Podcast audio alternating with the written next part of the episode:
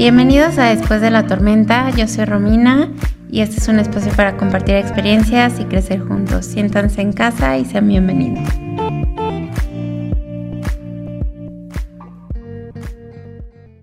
Bienvenidos a Después de la Tormenta, este es el primer episodio.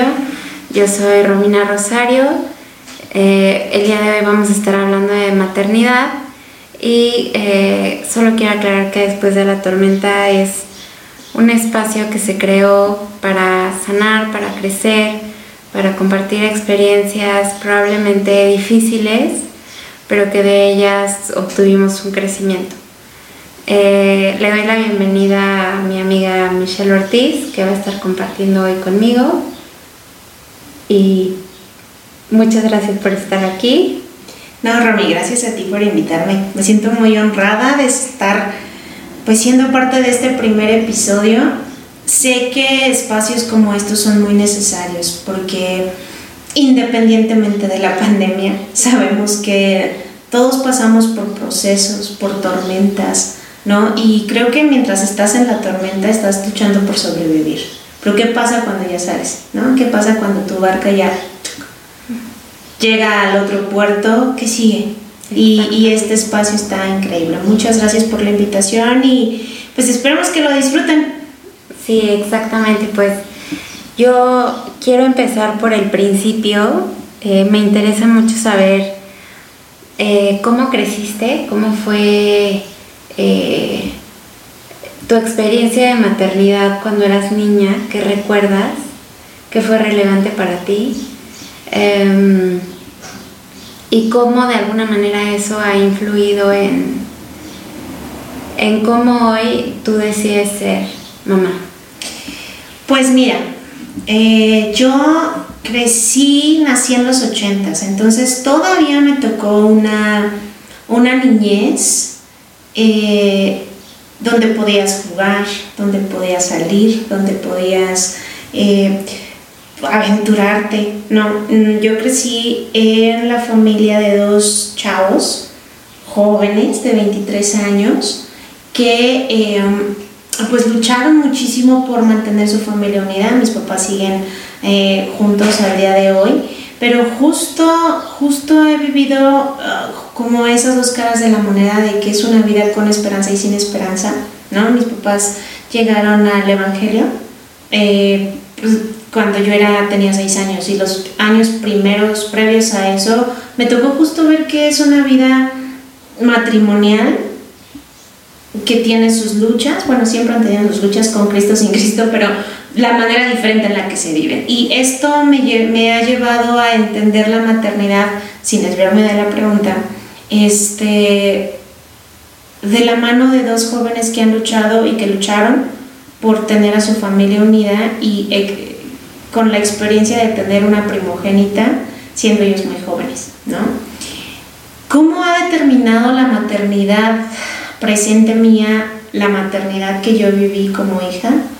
Muy fuerte. Yo soy hija de una mamá que ama ser mamá, entonces siempre estuvo con nosotros, siempre fue muy apegada, ella es de esas madres que decidieron dejar todo por ser mamás, ¿no? Entonces, ahora yo que, me enfrento a esta dicotomía de ser una mamá eh, que trabaja y que tiene un negocio propio, eh, de pronto viene como toda esta carga de, híjole, pero tienes que estar presente en la vida de tus hijos, bueno, de tu hija, como tu mamá estuvo contigo. Entonces, Em, ella es una mamá que al día de hoy, o sea, si mi hermano o yo necesitamos algo, ella corre y deja todo por ayudarnos, ¿no? Entonces, esa es una carga que me ayudó a crecer muy amada, pero a la vez tengo una barra muy alta, o sea, muy alta y tengo definiciones también que están siendo retadas, ¿no? No todo fue correcto, no todo es incorrecto, entonces, ¿cómo adaptarme a una figura materna tan presente y tan dinámica? A los retos, complejidades y necesidades de hoy es lo que me está retando muchísimo, ¿no? De mi mamá también aprendí y, y, bueno, maternidad y paternidad lo que es la fe, entonces sé perfecto lo mucho que determina la vida de un chiquito el creer en Jesús, ¿no? Y lo importante que es, porque obviamente, digo, tú y yo somos perfectas eh, para hablar de pues vivimos nuestra adolescencia juntas, ¿no? Y sabemos todas las rollos y locuras y cosas divertidas que hicimos y las tentaciones en las que caímos, ¿no? Y cómo salimos de ahí. Pero en lo personal siempre el tener ahí unos papás que tenían una fe sólida y que nos metieron la fe sólida, pues me ayudó a dentro de la locura tener límites y dentro de la locura saber que era primero y dentro de la locura tener una mano ahí que me sostenía y que no me dejaba caer más profundo, ¿no? Entonces, eso es algo que ahorita yo y mi esposo Rob tenemos como estandarte, que pase lo que pase, eh, Ilia sepa quién es Dios. Entonces, sí hay muchas cosas que, que han determinado para bien, la maternidad y paternidad a la que yo estuve expuesta, pero a su vez también hay otros paradigmas que he tenido que romper y que han sido seriamente cuestionados a las figuras, moldes y necesidades y retos de, pues, que ahorita estamos viviendo. ¿no? Entonces es aprender y desaprender muchísimo. Y hablando de retos, eh, yo sé que Ilia es tu primera bebé, y yo sé que durante el embarazo tuviste algunos inconvenientes, algunos problemas, pero yo creo que más que hablar de lo, de lo médico, de lo físico, en el tema emocional y en el tema espiritual, eh, ¿cuáles eran tus miedos? ¿Cuáles, ¿Qué eran las cosas que más te retaban? Pues mira, eh, la maternidad para nosotros, y hablo porque somos familia, somos pareja, la maternidad slash paternidad para nosotros fue un tema que se complicó de la nada sin saber que se iba a complicar, ¿no? Eh, somos esta pareja que de pronto eh, dijimos, bueno, o sea, tal vez lo que ya necesitamos o queremos o anhelamos es un bebé. Y yo vengo de trabajar en una industria que me demandaba muchísimo. Entonces estaba totalmente eh, involucrada en mi trabajo y entonces iba postergando la maternidad porque estaba teniendo este desarrollo de la mano de los sueños que Dios había puesto en nosotros y de pronto, para empezar, eh, este anhelo por ser mamá viene como consecuencia de que Dios pone un alto en mi vida y dice, ya no vas a trabajar donde trabajas. Rompiendo como una inercia que yo traía y unas expectativas que yo en mi ego, en mis anhelos propios, en mis metas propias tenía. Entonces, es bueno, ya no está eso en mi, en mi vida ahorita, pues vamos a ver la posibilidad de buscar, ¿no? Entonces, punto número uno, venía de poner mis anhelos personales por sobre los, el, el plan que tal vez Dios tenía para nosotros.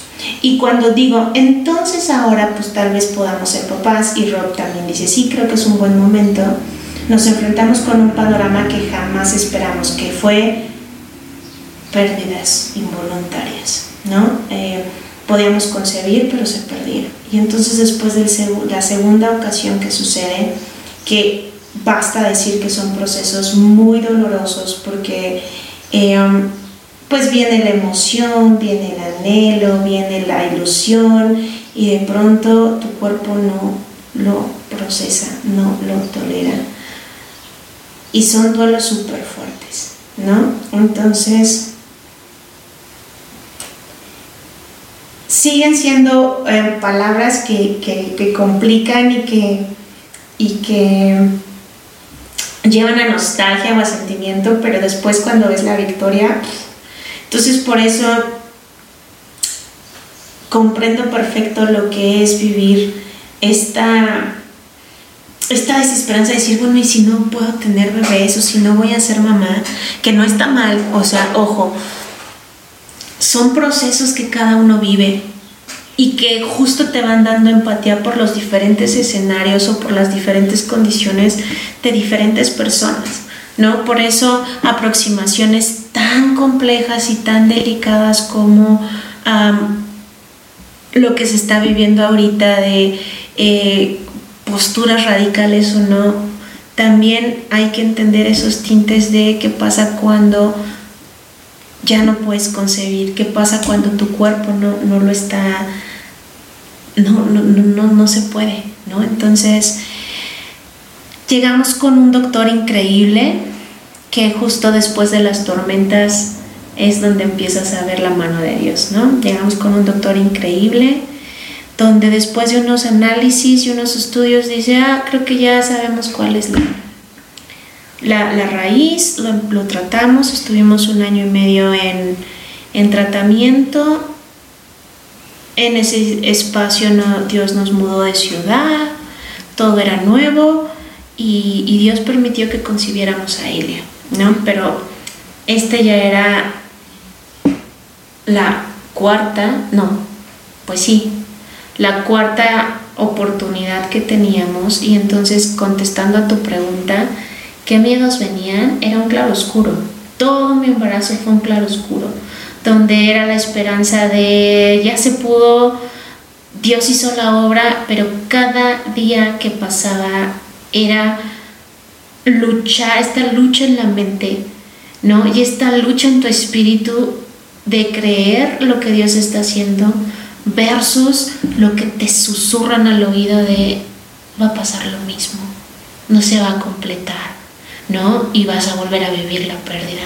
Entonces, es ahí donde, donde renueva tu mente en Cristo y trae a Cristo tus pensamientos, ¿no? Y que Él guarde tus pensamientos en completa esperanza y en completa paz, cobra sentido. Porque si lo haces en tus fuerzas, vives en una angustia constante y en una depresión. Y yo no quiero con esto sonar triunfalista. Hubo días grises, hubo días donde eh, de pronto la angustia era tanta y la desesperanza era tanta que tenía que arrodillarme a orar o tenía que pedirle a alguien que orara por mí. Porque son luchas y son tormentas donde en la balsa tienes que tener a tus amigos, a tus compas, a aquellos que te ayuden a ser fuerte porque a veces, a veces no son buenos días. O hay días que te levantas con tanta fe y con tanta esperanza que tus palabras están tan cargadas de tanta luz que empiezas a ministrar a todos los que están a tu, a tu lado. Pero eso es pasar una tormenta en la barca, con Jesús ahí. No, con Jesús ahí, cuando sabes que está ahí, y cuando pareciera que está dormido, pero no lo está, ¿no? Entonces, eh, por eso me encanta el título de tu podcast, Romy, porque justo es eso, cómo se viven las tormentas.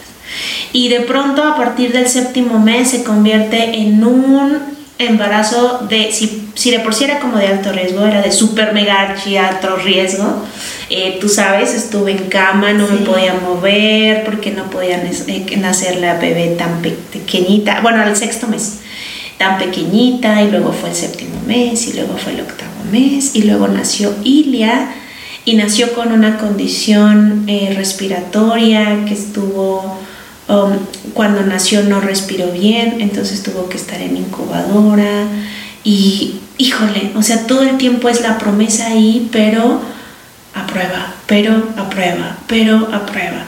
Yo no pude estar con mi bebé eh, de inmediato. Ah, bueno, para esto tuve una condición que se llama placenta creta, ¿no? Entonces esto es que la placenta se pega al útero. Estas condiciones, cuando no son eh, identificadas a tiempo o cuando no has tenido como un seguimiento obstétrico tan, tan de la mano, son justo lo que a la hora del parto pues provoca la muerte eh, materno-fetal, ¿no? Entonces, em, Dios puso a un ángel con nosotros como doctor y por eso yo me vi tan grave, ¿no? Porque tuvieron que extraer la placenta manual porque si no corre el peligro de que me desangrara. Todo este tiempo mi esposo estuvo viviendo pues desde su trinchera esta, esta pelea, ¿no? Esta batalla y em, el primero que estuvo con la pequeña fue porque yo estaba pues, en total recuperación. Y, justo hablando de esto de maternidad y cómo yo asumía este rol, me acuerdo que yo, yo sabía que después de dos pérdidas, yo soy muy aprensiva, entonces también por eso fue muy complicado Pero yo sabía que en cuanto naciera mi nena, después de dos pérdidas, después del embarazo tan riesgoso y de todos los miedos y de todo, yo decía, Dios, no permitas que yo asfixie a mi bebé siendo tan aprensiva y siendo, o sea, queriéndola cuidar tanto después de tanto miedo, ¿no? Y yo le decía, Dios, no permitas que el apego que yo tenga con ella uh, se vuelva enfermizo. Yo quiero que el primer apego sea contigo, Dios, porque si no, esto no quiero, no quiero ser una piedra de tropiezo con mis miedos para mi hija. Y lo que Dios hizo fue perfecto, entonces el primer apego va a ser conmigo. Total que la tuve en una incubadora, estando él solo con ella. Sí. Sí. Solo con ella. Sí. Para que el primer apego fuera de ella con Dios y no conmigo. Sí. ¿No? Y, y unas veces uno cree que sabe lo que ora, pero no sabe cómo Dios va a contestar. Pero es aún ahí donde Dios, aún en la tormenta, sabe lo que tiene que hacer y sabe por qué lo está haciendo. Entonces Cecilia sale de ahí, sale de la incubadora y a los tres días estamos fuera de una manera sobrenatural. Ilia eh, recupera la capacidad, recupera el color, recupera todo y pues hoy en día tú la conoces. O sea, tiene los pulmones más impresionantes del mundo, tiene un este, micrófono integrado, no pareciera que, que, pasó por lo que pasó, pero esa es la mano de Dios. ¿Qué pasa cuando sales de la tormenta? Ves lo que Dios puede hacer a pesar de las circunstancias. ¿En qué momento después de todo eso sentiste que saliste? O sea, ¿en qué momento sentiste que tu cabeza salió del agua y pudiste respirar otra vez. No sé si lo recuerdo. Pues es que después de eso me vino una condición como de depresión postparto. Eh, y, incluso, pero es que no sé cómo explicarlo porque no quiero que se vea como una historia gris, porque no lo es. Eh, creo que es parte de los procesos de pérdidas, de, de, pero de pérdidas y victorias, dualidades tan grandes donde es innegable ver la mano de Dios ahí y que sabes que es lo único que te saca en ese tiempo y a la vez estar paseando, pasando por tormentas y por circunstancias que, en la, eh, que, sientes. O sea, sientes cómo se te mueve el barco y sientes cómo la brisa de pronto dices, esto me va a tirar de aquí, ¿no? Y escuchas los truenos y sientes la lluvia caer, pero a la vez sabes Jesús está en la barca. Y después sale Jesús y te dice, dude, calla la tormenta. Estoy en la barca contigo, calla la tormenta, ¿no? Entonces, eh, dentro de esa como depresión postparto, todo el tiempo era Jesús diciéndome, estoy en tu barca, ¿no? Hasta que de pronto sucede. Jesús en tu vida lo hace y empiezas a sentir como el barco empieza, ya no se mueve tanto. De pronto ya no está lloviendo, de pronto ya no hay truenos, de pronto se abre el cielo y vuelves a sentir el sol y sientes como el, arca encalla y puedes bajar. Y es cuando pude volver a adorar, cuando pude volver a reír a carcajadas, cuando pude volver a meterme en su presencia como antes, y no porque no lo hubiera podido hacer, pero era como una situación de supervivencia. Y cuando puedes volverlo a gozar y cuando puedes volver a disfrutarlo, te das cuenta, volteas y dices, sí, estuvo buena la lluvia. A mí me interesa mucho saber, em, pues, si tú recuerdas cuánto tiempo más o menos tardaste en recuperarte, porque a lo mejor hay gente que está viviendo un embarazo que parece interminable, que parece eh, algo tortuoso, ¿no? Entonces, eh, ¿en qué momento o cuánto tiempo pasó para que tú sintieras paz otra vez? Yo creo que, y podemos tomar este tema de embarazo como simbólico, ¿no? O sea, no solo la vida de, un bebito, sino también un proyecto, una relación, un sueño, ¿no?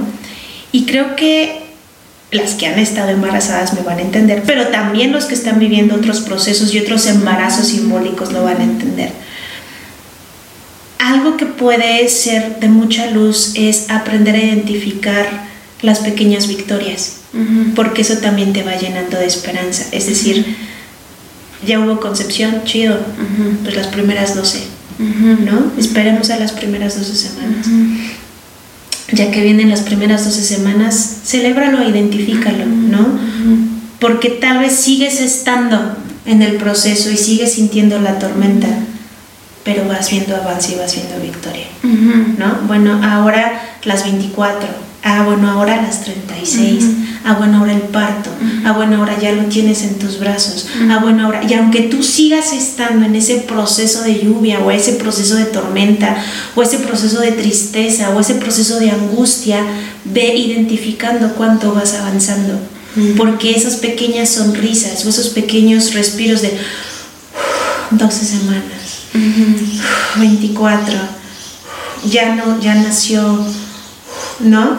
Eh, te van ayudando y vas viendo el avance y ver el avance y el recordar las victorias y el decir, bueno, ya pasé las 12, bueno, ya pasé las 24, bueno, ya nació, bueno, ya estoy eh, viendo cómo va creciendo, te va ayudando y hasta que de pronto te das cuenta que, ya, que ya llegaste, ¿no? Entonces, a mí me duró todo este proceso, pues fue un proceso un poquito largo, porque podemos decir que fue desde las pérdidas, luego el tratamiento, luego el embarazo, luego que nació y luego la depresión. Pero no es como estar sin aire todo ese tiempo, vas viendo las victorias, ¿no? Eh, yo creo que eh, mi, mi, pues ese tiempo postparto me pudo haber durado yo creo que como 10 meses, los 10 meses, un año de Ilia, pero insisto, vas viendo, vas respirando, vas creciendo y vas ah, identificando cómo va. Eh, si, si tenemos esta, esta, esta visión o esta imagen de la tormenta, pues de pronto se ve el cielo bien cerrado, pero después ya ves la lluvia, pero después vas viendo cómo se va abriendo, los, los días van siendo menos densos y vas empezando a disfrutar un poco más hasta que de pronto, ojo, siempre de la mano y apegada a dejar que el Espíritu Santo sea el que te acompañe durante los peores momentos y en, y en los más alegres, pues porque solo así no es en tus fuerzas. Si es en tus fuerzas, puedes vivir procesos prolongados por largo tiempo y tú ni siquiera darte cuenta que no estás bien. Totalmente. Y hablando de esto del Espíritu Santo, sabemos que estamos hablando, estamos platicando, estamos viviendo en el tiempo del Espíritu Santo, precisamente. Y para ti, ¿cuáles son las ventajas de ser mamá en este tiempo? O sea, no nada más eh, ser mamá, eh, digamos, pues ya en este tiempo de tecnología, de pandemia, eh, más bien ser mamá en este específico tiempo espiritual, en este específico tiempo en donde sí, o sea, vivimos tantos cambios en la iglesia, en, la adoración, en la manera de orar. Entonces, para ti, ¿cuáles son las ventajas? Uf, bueno, la las ventajas de ser mamá ahorita, espiritualmente hablando, son muchas. Creo que podríamos centrarnos nuestra vista en los peligros de ser mamá ahora y las cosas, ¿no? Pero no, no, no, o sea, el poder alzar nuestra voz y nuestros ojos como mujeres libres, creo que es algo que, tal vez nuestras mamás no pudieron vivir. Y que menos nuestras abuelas y antes, ¿no? O sea, como el poder decir, soy hija de Dios y soy hija del Creador y, valgo y, puedo salirme con mi hija y tomar decisiones y no y tener control de, ciertos temas creo que es algo que no valoramos pero pero es muy muy muy de gracia y misericordia. Impresionante. ¿No? O sea, el poder decir, el poder libremente decir, soy tu mamá y te enseño a amar a Dios, es una, una libertad que aún hoy en el 2021 no muchas mujeres de muchos países lo pueden tener. Totalmente. ¿No?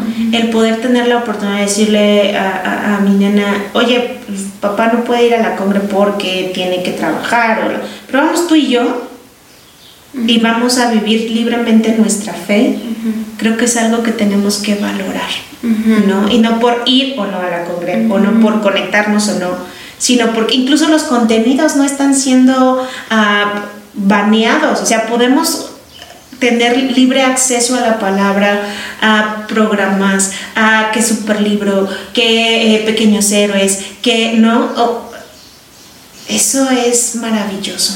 Sí. Eso es maravilloso. Y para mí algo importantísimo es que puedes tener hoy planes que en el pasado tal vez por la situación de las mujeres no, o sea, no se podían ni concebir, ¿no? O sea, hoy Hoy podemos decir que tal vez Ilia crezca para ser una predicadora, una profeta, ¿no? Eh, que Ilia podría viajar, ir a las naciones, que podría ser una adoradora, pero todo, o sea, todo esto lo estamos hablando desde muchísima libertad, que como tú decías, creo que no estamos valorando, que lo tomamos por sentado, pero la verdad es que a la iglesia le, le costó muchísimo llegar hasta ahí.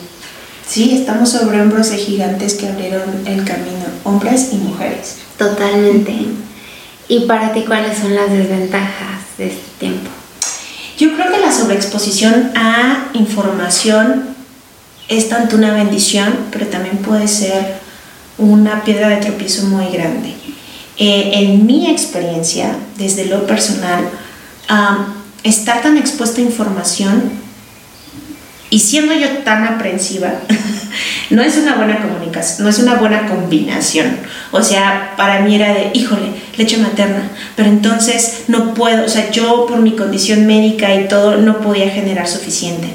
Entonces, eh, híjole, es que me dicen que está mal complementar con fórmula y entonces me estoy cargando de culpa y entonces estoy siendo una mala mamá y entonces, ¿no? Porque entonces y los foros y, ¿no? Y, los artículos y me empezaba a llenar de, de, mucha ansiedad y, pero la comida, pero que la nueva tendencia, pero baby led winning, pero no, pero sí, pero la papilla, pero ya se estiñó mi niña, pero no, y entonces...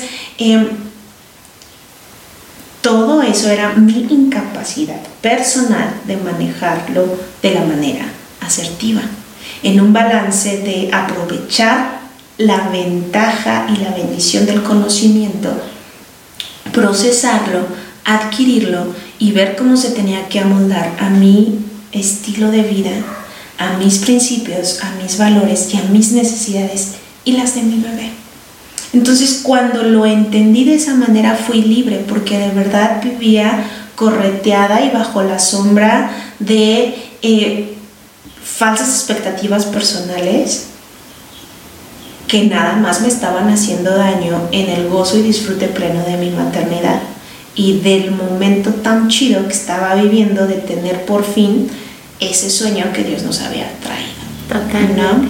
Eh, otro, otro tema como un poco complicado es eh, cómo ir manejando y cómo ir, no adecuando, porque adecuando es cuando tú, tú moldeas algo en función de otra cosa y no es adecuando, pero sí cómo ser oportunos en la crianza y educación de, de, de, Ilia con base en todo lo que está pasando allá afuera. Porque... Em, definitivamente los principios son inamovibles. Y creo que ahora más que nunca los principios tienen que ser el eje rector de cualquier instrucción que se le dé a Ilia para protegerla, para hacerla fuerte, pero que no huya. Ojo, o sea, sí es huye del pecado totalmente, pero no que huya de las circunstancias que están ahí afuera, porque ella tiene que ser el factor de cambio. Pero si va a ser el factor de cambio, tiene que tener una simiente y una estructura tan sólida que sea como una palmera que no importa el viento que venga, no se la lleve. ¿No? Entonces, em, porque pues nosotros tenemos un contexto como papás ah, muy como de contracultura, pues, o sea, no como de esta situación ultra religiosa, ultraderecha, ultra no, sino de vamos a cambiar, vamos a cambiar el mundo. La manera de vamos a cambiar el mundo es compartirlo libremente. ¿no? Entonces, queremos darle las, las, las bases a nuestra pequeña desde una educación alternativa, ¿no? Y desde ese tema, el cómo elegir si homeschool, on-school, eh, escolarizado, ¿no? O sea, todos esos retos son muy importantes para los tiempos que estamos viviendo y pues estamos pidiéndole al Espíritu Santo que sea quien nos dé la guía, ¿no? Y la enseñanza y la instrucción para poderla equipar para el mundo tan, tan cambiante que estamos viviendo ahora. Y hay mucha gente que nos está escuchando, probablemente eh, gente que no esté embarazada, eh, que tiene el sueño de ser mamá. ¿Qué le dirías a, a estas personas? ¿Qué le aconsejarías? A las que tienen el sueño de ser mamá y todavía no lo son, yo les diría que vayan preparando su corazón en Dios para ser mamás, ¿no? Que vayan reforzando su, su fe y quiénes son ellas en Dios. Porque eso va a ser seriamente cuestionado y retado cuando se nos empecemos a enfrentar a los retos del ser y de traer a alguien a este mundo, ¿no?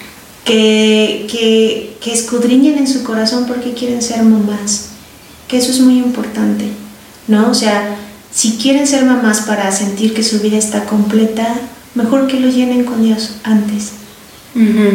Si quieren ser mamás para cumplir un ciclo vital establecido por la sociedad y solo para cumplir con las expectativas de lo demás, que lo llenen también con Dios primero. Ojo, no estoy en contra de naces, creces, te reproduces y mueres, ¿no? Pero si es solo por eso, porque tengo que cumplir o porque tengo que llenar, entonces la expectativa no es la correcta. Y entonces cuando se enfrentan, nos enfrentamos a las tormentas que esto contrae, eh, pueden venir crisis existenciales complicadas, ¿no? Si quieren ser mamás por la relación en la que están o para, para cumplir con ese propósito o para que esa persona con la que están no se vaya también. Que primero solucionen ese tema de pareja previo, ¿no? Totalmente. Previo. O si hay conflictos en la pareja previo a ser papás, primero traten ¿no? Porque traten esa circunstancia en Dios y con los profesionales eh, capacitados para ello, ¿no? Profesionales dependiendo de, pues, sí, a dónde pertenecen, sus, grupos eh, de búsqueda de Dios, donde sea, ¿no? O sea, cada quien, esto es muy libre, pero que se busque la ayuda previo a ser mamás, previo a ser papás, ¿no? Totalmente. Y em, fisiológicamente que se preparen, que busquen ayuda, que vean, que se hagan estudios, que sepan cómo están, o sea, que, sea algo tan, que se preparen para que sea lo más hermoso y lo más cuidado posible, para que no, para que haya las menos tormentas posibles y sea algo que disfruten muchísimo. Totalmente. Y bueno, en torno, en torno a esto, ¿tú crees que todas las mujeres nacieron para ser mamás? ¿O tú crees que se puede alcanzar la plenitud sin el tema de maternidad? Sí. Eh,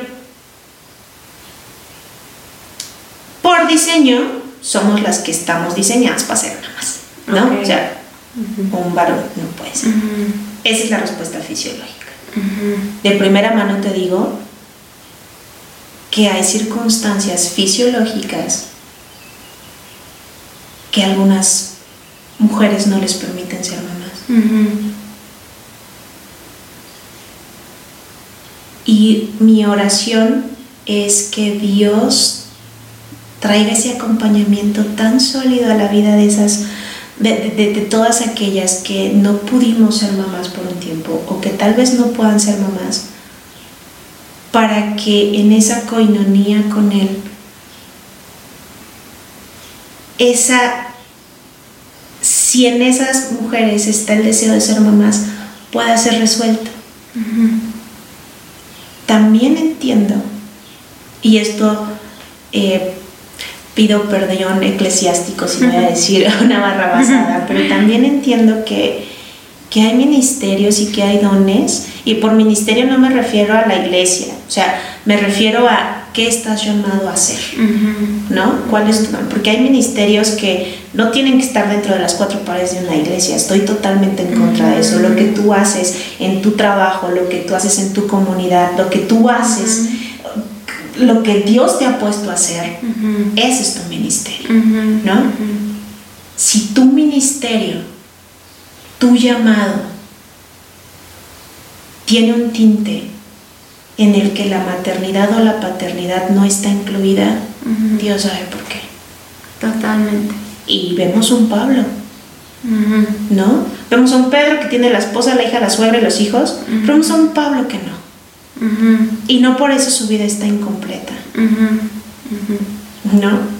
Entonces, eh, conocemos la historia de una Sara que Dios le dijo, tú vas a ser madre a los 100 años, pero pudo no ser.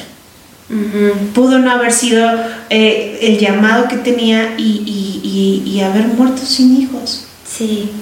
Sí, y no hubiera pasado nada. Exacto. Porque era la condición. ¿Me explico? O sea, Dios puede hacer el milagro porque tiene un propósito, pero también puede que el propósito sea que no suceda. Y no por eso hay vidas incompletas. Puede ser que hay personas que sepan y decidan por esa comunión que no es por ahí, o por algo fisiológico que no es por ahí, o por otras circunstancias de vida que apegándose a otros, a otros principios, el resultado sea que no sea por ahí. Y definitivamente la vida de una mujer no se valora por cuántos hijos o por si tiene o no tiene hijos. Se valora por la calidad de hijas de Dios y que Cristo murió por ellas. Punto.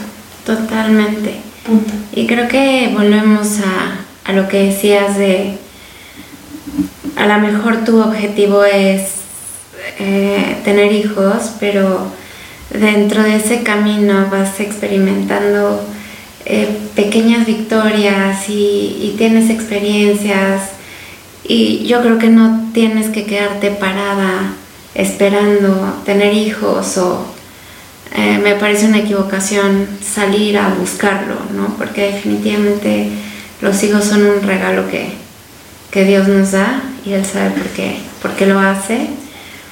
Entonces, em, me parece que ir celebrando tus pequeñas victorias, ¿no? Y esperar en Dios, esperar sus tiempos, esperar sus respuestas, me parece algo muy, muy importante. Correcto, correcto, correcto, correcto.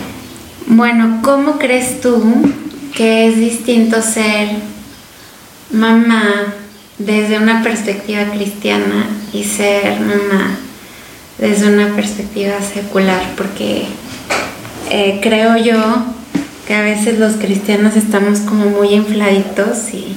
Totalmente. Mira, esta, esta respuesta quiero ser específica, contundente y tajante de que no estoy hablándolo desde una perspectiva religiosa porque no me interesa hacerlo. No, no hablo desde la religión porque creo que, religión muchas veces es, como tú bien dices, una fachada, una máscara, una situación que se presta a mil temas, no. Yo lo voy a contestar desde tener fe y estar cimentado en creer que Dios está contigo por ti, para ti, ¿no? Y de que Jesús ha sido la respuesta para tu vida, ¿no? Entonces, desde esa perspectiva, no desde religión, sino desde Jesús en mí, o en, la mamá o en el papá, creo que es totalmente diferente. Siendo un recurso salvavidas, dude. Porque, o sea, hay tantas cosas que realmente, o tal vez no sé si soy yo la única, pero que son aterrorizantes. O sea, la primera vez que cargas a tu newborn, o sea, que tienes a tu recién nacido en brazos, creo que el peso de ¿está en mis fuerzas? versus Diosito, ayúdame, lo es todo. Claro, total. Del voy solo, ¿no? Y no sé si le voy a romper un bracito o no, o sea, porque lo es tan, tan pequeñito y tan débil y tan. ¿Y ahora qué hago? O sea, y más si es tu primogénito, ¿no? O sea, es como.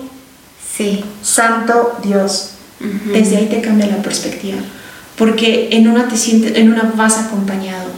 En una sabes que hay alguien más grande que, que si te ama mucho, ama más a tu hijo. Y esa, esa certeza, o sea, si lo vivimos con los abuelos, pues, o sea, uno cuando es mamá y sabe que, o sea, su mamá o su papá, o sea, sus, los abuelitos, nos aman a nosotros, compa, pero jamás has visto el amor de tus papás hasta que lo ves con tus hijos. Sí. ¿No? Entonces, si esa, esa símil lo podemos ver en lo natural o en lo espiritual que te digo, ¿no? O sea, esa sensación de si yo amo a mi hijo y doy todo por él, hay alguien más grande que lo cuida, que lo respalda, que lo protege, que me ayuda a mí que si la riego, que si la cajeteo, me va a ayudar a, protegerlo, a cuidarlo, a, corregir lo que yo haga mal.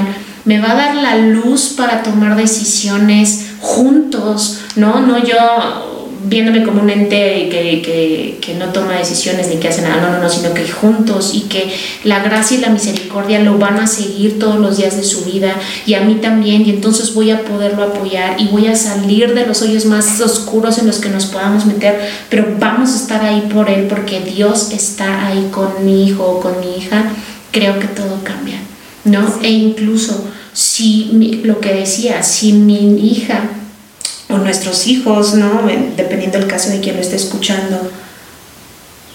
Lo único que yo pudiera dejarle, ¿no? Aunque fallara en lo material, pero si yo lo único que le pudiera dejar a mi hijo o a mi hija sería esa fe por Dios y ese amor por Dios, sé que su vida estará protegida, salvaguardada y cuidada por el resto de sus días. Así es. No puedo verlo desde otra perspectiva. Más bien imaginarme caminar por esto sin la fe y la esperanza y el conocimiento de que Dios está ahí, me aterroriza. Me aterroriza, de verdad. Sí, sí. Y en torno a esto, ya estando con un poquito más la cabeza fuera del tema de la maternidad, porque yo sé que va y viene, pero ¿tú qué harías distinto si pudieras regresar al día en que Ilia nació.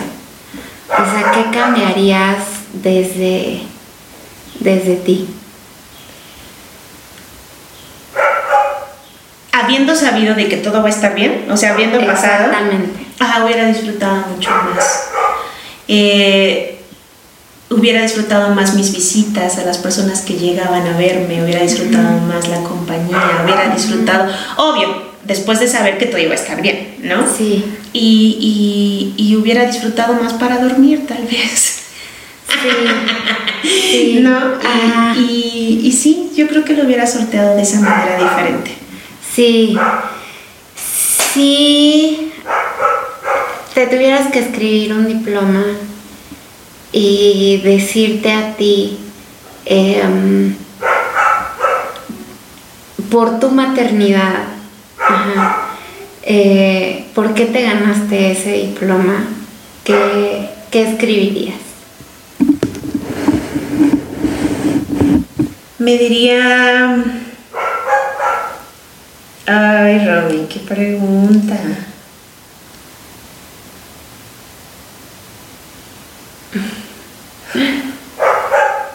Yo creo que me diría felicidades creer. Sí, sí, totalmente. Exactamente. Yo creo que hay muchísimas razones para escribir ese diploma, pero eh, definitivamente fuiste súper perseverante, aguantaste el proceso, tuviste un corazón súper, súper dispuesto, súper abierto. Eh, después de este proceso, eh, no dejaste crecer raíces de amargura, raíces de tristeza. Eh, has criado una niña feliz, contenta, amorosa, y creo que muchas cosas de las que Ilia es reflejan lo que su casa es, ¿no? Entonces creo que hay muchísimas razones para, para escribir ese diploma y creo que definitivamente te fuiste muy corta. A mí, gracias. Sí. Es un honor, de verdad. Ustedes no están viendo, pero estamos llorando. Entonces... Sí, pero creo que, y va muy relacionado a la pregunta pasada que me hiciste, no hubiera sido posible de no estar Dios presente en nuestras vidas. O sea, uno a veces cree que la tormenta es lo peor que le está pasando en el mundo, ¿no? Y, entiendo perfecto a estos compas que están en la barca y dicen, Jesús, despiértate, o sea, ¿qué no ves? Porque o sea, lo sientes. O sea, neta sientes cómo se mueve la barca y que te vas a caer y que te estás mareando y que no te puedes agarrar. Pero Jesús está ahí. Y eso es toda la diferencia. Y, y sí, o sea, uno sigue su vida. Y de pronto, por ejemplo, en una oportunidad como esta de regresar, hacer una pausa y voltear y que me estás preguntando si uno dice, wow, what? Pero esa es la gran diferencia y la gran bendición de vivir estos tiempos agarrado de Dios o no. Y no es agarrado de Dios por mérito propio, más bien es que Dios se haya querido subir a tu balsa, ¿no? O sea, no, no, no, es ese amor que no tiene explicación de Dios por nosotros de haber querido viajar ese tramo con nosotros. Y es eso, la verdad. Sí, pues yo te agradezco muchísimo eh, pues que hayas este, querido contestar estas preguntas.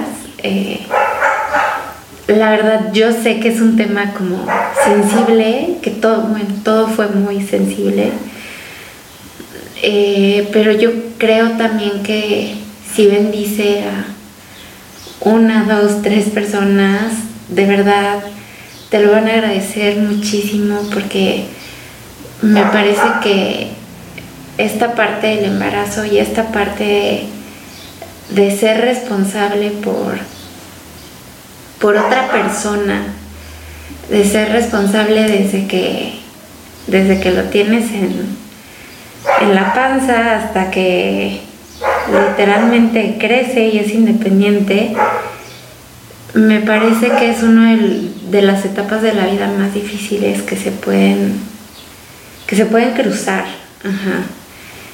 Y yo creo que sí tus respuestas van a, sanar muchos corazones. Gracias a ti, Romy, por abrir este espacio. Gracias a ti por ser sensible a la necesidad de los demás. Y gracias a ti por tener como respuesta de tu propia tormenta abrir este espacio. Pues muchas gracias, fue mucha bendición. Eh, los esperamos el siguiente y bueno, esperemos que, que si tú estás en una situación similar, este, pues esto te, te ministre, te enseñe, te bendiga, te cure y te agradecemos mucho que hayas compartido con nosotros.